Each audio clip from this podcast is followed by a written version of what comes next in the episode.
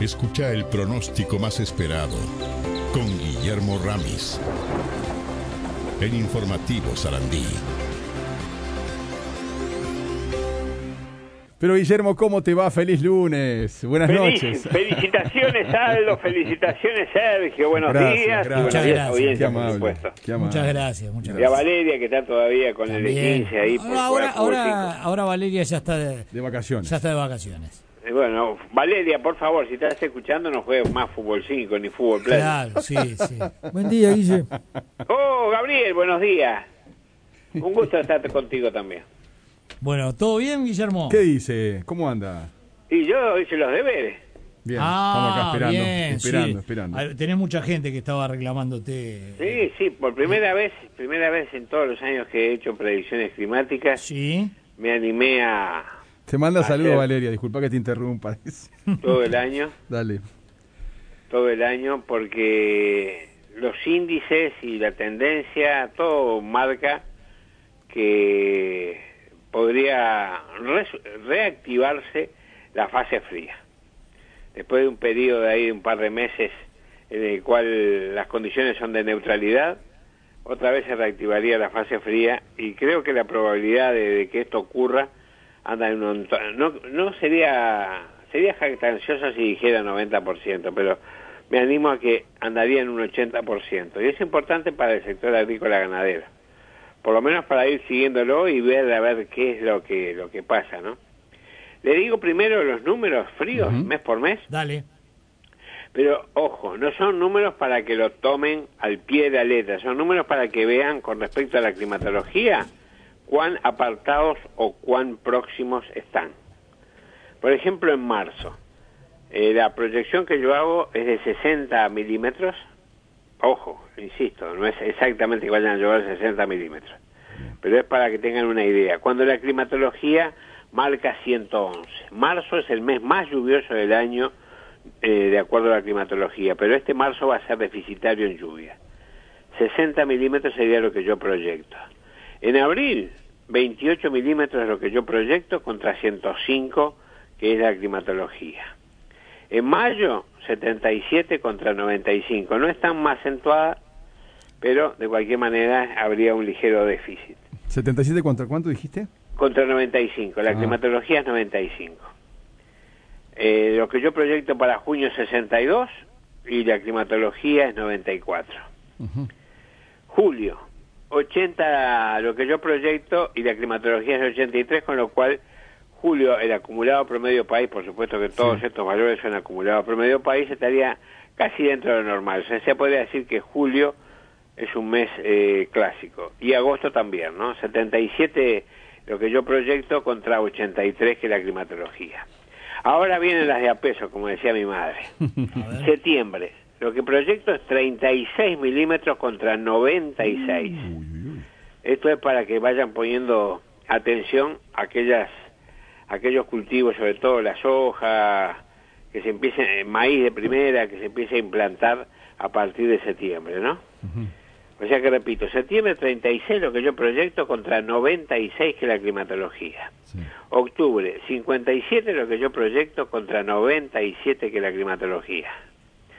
Noviembre 39 lo que yo proyecto contra 91 y diciembre 29 lo que yo proyecto contra la climatología que es 84.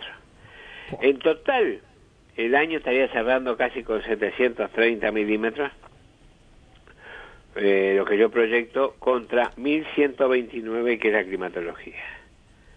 Eso en primera instancia. Y si quieren les digo por sectores cuál sería los más los más perjudicados a lo largo de todo el año sería el suroeste del país. Mira. En marzo, la zona más lluviosa del sur, dentro del sur Montevideo. En abril, los más deficitarios serían 33 y Rocha. Después, en mayo, llovería bastante bien, eh, incluso por encima de la climatología, en Rivera, Tacuarembó, Cerro Largo, 33 y Rocha. O sea que ahí da para cargar lo que se perdió en los meses anteriores porque Rocha viene con un acumulado de agua bastante interesante. Junio, nuevamente el sur, es el más favorecido en cuanto a la lluvia o el más perjudicado, depende de cómo se mire. Julio, Artigas, Rivera y Cerro Largo serían lo- los más favorecidos en cuanto a lluvia, con valores muy interesantes. En agosto, casi igual. Rivera, Cerro Largo, 33 y Rocha con acumulados interesantes. Septiembre, todo, los departamentos más o menos dentro del mismo orden, pero deficitarios, y sigue acumulándose el déficit en el suroeste. En octubre, Artigas, Salto y Rivera, los más favorecidos en cuanto a lluvia, eh, Artigas con mucha agua, en octubre. Después en el sur, bastante escasani. Noviembre deficitario en todos lados, eh, sobre todo en el norte, que se había llovido todo en octubre, en noviembre muy poca agua en Artigas. Y después todo el país deficitario. Y diciembre, todo el país deficitario, donde eh, Rocha, ahí va a gritar el sector arrocero por la falta de lluvia, pero bueno, eh, es el más bajo de todos, conjuntamente con Paysandú. Bueno, Excelente. tremendo año, trabajo. sí. ¿eh? Al- el año Artigas con el máximo y Rivera son los dos más altos. Y los más bajos son Soriano, Flores y Colonia. No sé si con esto, No, Sí, tremendo lujo, material, tremendo material. Un pero digo, Tremendo. pueden ir este viendo a ver cómo se comporta. Ahí a lo largo del año los índices que prepara NOAA son bastante buenos, NOAA se esmera mucho en ese sentido, de ver cómo se va comportando. Recuerden que ahora tenemos una fase fría que a mediados de año empieza, declina un poquito con condiciones de neutralidad, pero nuevamente otra vez se retoma la fase fría. Bueno, Así que bueno. tremendo Bárbaro. trabajo, espectacular, ¿eh? Y ¿ah? ta- Después en todo caso lo podemos ir chequeando, ¿cómo no? Exacto, ¿Cómo sí. no? viendo si Profundizar alguna cosita más. retocando Bien. o haciendo algún aporte que, que algún algún usuario necesite. Ni hablar. Pero Vamos al en pronóstico, términos generales les diría que eh, lo que es preocupante es si esto se cumple, septiembre, octubre, noviembre y diciembre que hay muy muy eh, mucha falta de agua, poco poca lluvia. Bien, bárbaro. Vamos para hoy. Vamos para el pronóstico, Guillermo. Ah, ya, la otra sí, vez. sí, sí, que ya. El Ya se lo pronóstico. había pasado. No, pero el de ahora, el de hoy, mañana, pasado. ¿Y esa no tiene el Pas- celular? pasalo en limpio. No, no, no, no le creo al celular. A vos te creo un poquito Bueno, más. feliz cumpleaños también. Muchas eh, gracias, muchas Aldo gracias. y, y 99, Sergio, ¿no? sí, 99. Gracias, Estamos gracias. a, a un anito de las tres cifras. Sí, sí, sí, el centenio. Entre los dos, ¿no? Sumando la edad nuestra. Ahí nos pasamos un poquito, pero no importa. Bueno, les cuento. Adelante. Dale.